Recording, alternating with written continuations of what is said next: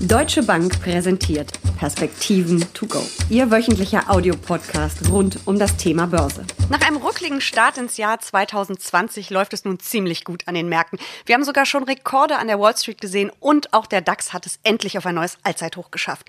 Ein erstes Abkommen zwischen den USA und China ist unterzeichnet. Die US-Berichtssaison ist auch gut angelaufen und die Aktienkurse steigen.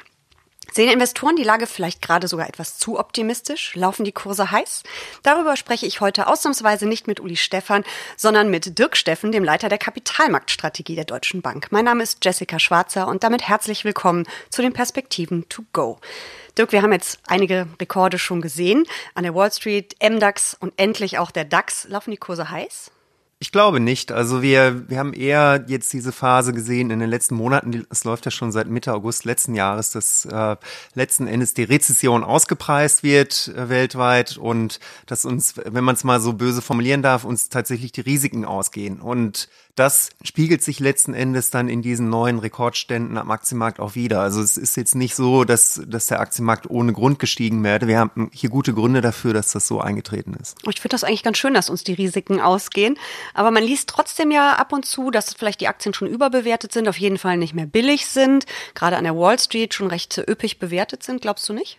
Das, die Diskussion läuft jetzt gerade und äh, wir haben, glaube ich, jetzt so eine normalere Aktienmarktphase jetzt vor uns, wo, wo tatsächlich dann auch schlechte Nachrichten mit Kursabschlägen bestraft werden und positive Nachrichten dann ähm, entlohnt werden durch Kursanstiege. Und das äh, gehört ja zum Aktienmarkt auch dazu. Aber wir haben jetzt nicht mehr diese aus meiner Sicht extrem überzogenen äh, Abverkäufe im vierten Quartal 2018, wenn wir uns da zurückerinnern. Und wir haben auch ähm, nicht mehr diese, diese extrem günstigen Bewertungen jetzt, sondern es ist einfach ein faires Aktienmarktbewertungsniveau. Und äh, wie es dann weitergeht, das wird letzten Endes dann von der Datenlage und auch von dem politischen Umfeld letzten Endes dann abhängig sein. Äh, wir glauben, dass es durchaus ähm, noch gute Chancen am Aktienmarkt gibt. Und ähm, gerade jetzt ist es, glaube ich, wieder ein Stück weit Normalität am Aktienmarkt, was wir jetzt beobachten. Gucken wir uns die Daten mal an oder die Lage, die wir haben. Es läuft die Berichtssaison in den USA. Es gab, glaube ich, schon einige ganz äh, gute Zahlen. Ähm, wie läuft's? Das haben die Amerikaner ja echt drauf. Da könnten sich die, die Europäer echt mal eine Scheibe abschneiden, nämlich das Erwartungsmanagement. Also das heißt eigentlich äh, alle Jahre wieder oder alle Quartale wieder sind letzten Endes die Erwartungen der Analysten und der Anleger heruntergemanagt worden, so dass es dann letzten Endes dann mit den ähm, Ergebnissen dann relativ einfach ist, diese relativ niedrigen Erwartungen dann auch zu schlagen. Da ist das, quasi die Überraschung Programm. Genau, und das ist natürlich ein, super Marketing-Ding ähm, und äh, auch die Investor Relation äh, Departments der US-Unternehmen sind sicherlich weit vor den vor den anderen Unternehmen. Also von daher äh, läuft das eigentlich ziemlich gut und und auch dieses Mal sieht es so aus. Also die Schätzungen, die sind noch irgendwie bei minus zwei Prozent aktuell für das äh, Quartal, also das vierte Quartal 2019, was jetzt ja berichtet wird. Und äh, in der Regel können da etwas über vier Prozent äh, durchschnittliche äh, Verbesserungen erwartet werden, wenn es ganz normal läuft. Also deswegen, und das passt jetzt eigentlich auch zur etwas verbesserten konjunkturellen Stimmung, dass, äh, dass wahrscheinlich dann auch die Berichtssaison positiv endet, also mit, mit Gewinnen von circa zwei bis drei Prozent. Und in welchen Branchen läuft es besonders gut? Kann man das schon ungefähr absehen? Es ist fast schon langweilig geworden, das äh, zu sagen, aber es ist tatsächlich wieder Tech.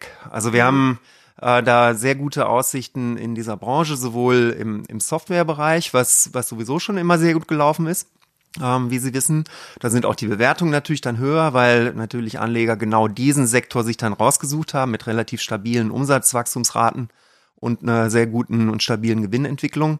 Und äh, dazu kommt jetzt auch wieder Hardware-Tech, finde ich sehr interessant, weil das ja genau ähm, das Handelskriegsopfer letzten Endes war, wo ähm, gerade auch der Smartphone-Zyklus und, und weitere Faktoren dazu geführt haben, dass es ja wirklich zu massiven Gewinnrückgängen gegangen, ähm, gekommen ist zur Mitte des letzten Jahres. Und äh, die sind jetzt auch wieder mit dabei. Und deswegen haben wir sowohl bei Hardware als auch bei Software-Tech jetzt ziemlich gute Aussichten.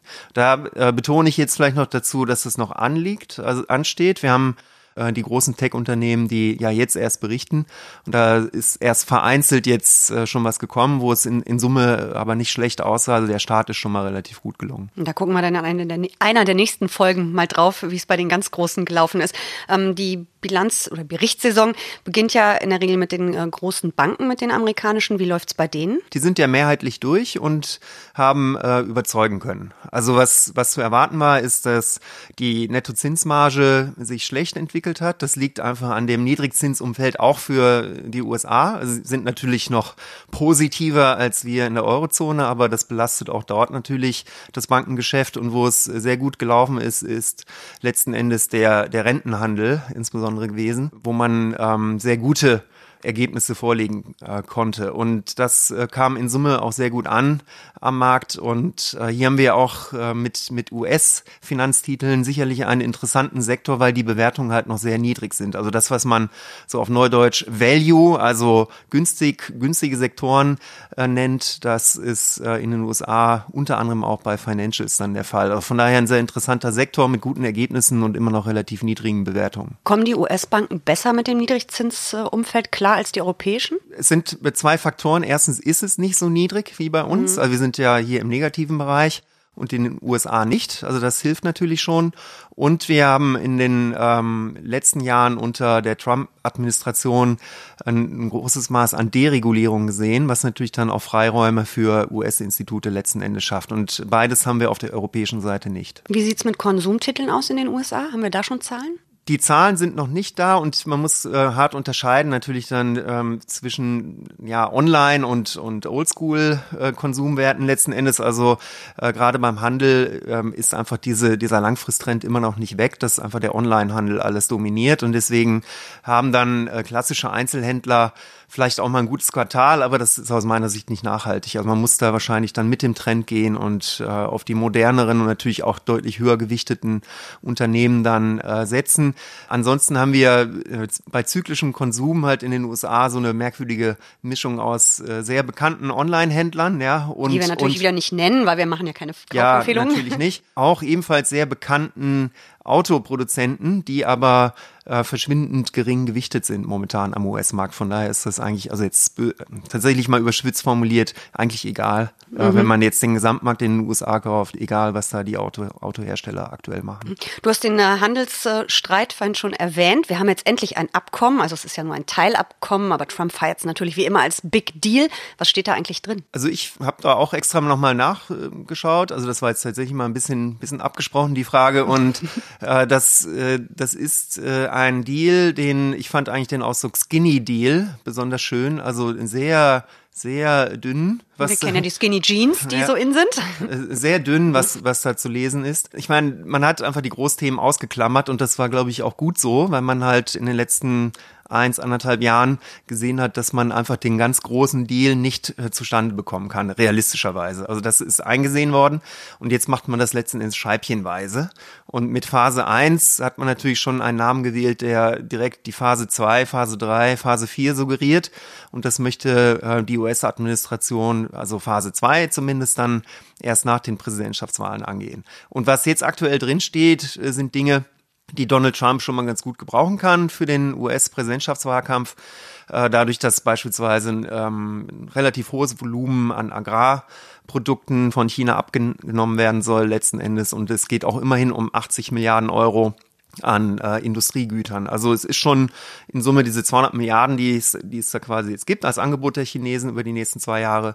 Äh, das, das ist schon ein echter Goodie auch für die USA und deswegen konnte man hier, glaube ich, auch ein, mal so ein äh, Mini-Kompromiss, eine Verschnaufpause letzten Endes generieren. Also eigentlich werden da ja so ein bisschen Handelsströme auch äh, planwirtschaftlich, könnte man fast sagen, umgelenkt. Was bedeutet denn das dann für andere asiatische Märkte oder auch für die Europäer? Ich meine, der erstens, vielleicht müssen wir noch dazu sagen, dass die Strafzollproblematik jetzt nicht weg ist. Mhm. Ich glaube, der, der größte Punkt war, dass tatsächlich die die Androhung von äh, Strafzöllen auf Smartphones und ähnliches Mitte Dezember nicht gekommen ist. Das ist, glaube ich, das Wichtigste, was äh, eingetreten ist noch im letzten Jahr.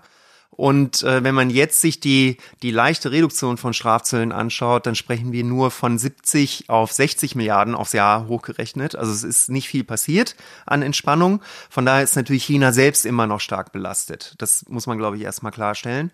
Und äh, dann äh, der Kollateralschaden sozusagen, ja, Collateral Damage von, von diesem Deal, äh, den du angedeutet hast, der ist jetzt ähm, ziemlich ähm, schwer zu beziffern. Also das Institut der deutschen Weltwirtschaft hat uns da, ähm, der, Wirtschaft, äh, der Weltwirtschaft, sorry, hat uns da äh, geholfen und gestern eine Veröffentlichung rausgebracht, wo rauskommt, dass letzten Endes Deutschland mit Frankreich zusammen vielleicht am meisten betroffen sein könnte, weil äh, China letzten Endes jetzt halt mehr aus den USA importiert als in der Vergangenheit. Mhm. Ähm, Chinas Wirtschaft ist im vergangenen Jahr 6,1 Prozent gewachsen. Wir haben gerade schon über die Bilanzsaison in den USA geredet, die ganz gut läuft. Man hat fast das Gefühl, dass diese ganzen Strafzölle, der ganze Handelsstreit spurlos an den Unternehmen und an der Wirtschaft vorbeigegangen ist. Aber so ist es ja eigentlich nicht, oder?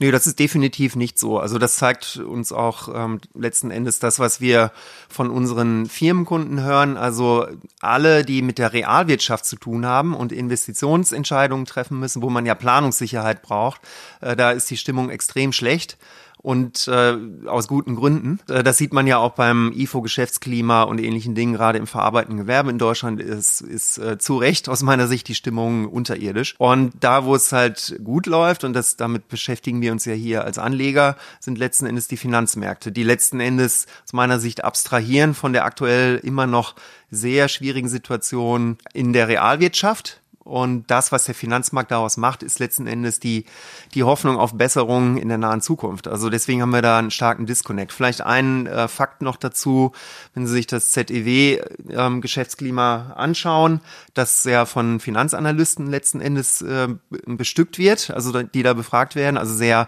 finanzmarktnah. Das ist jetzt auf dem höchsten Stand seit 2015 schon wieder.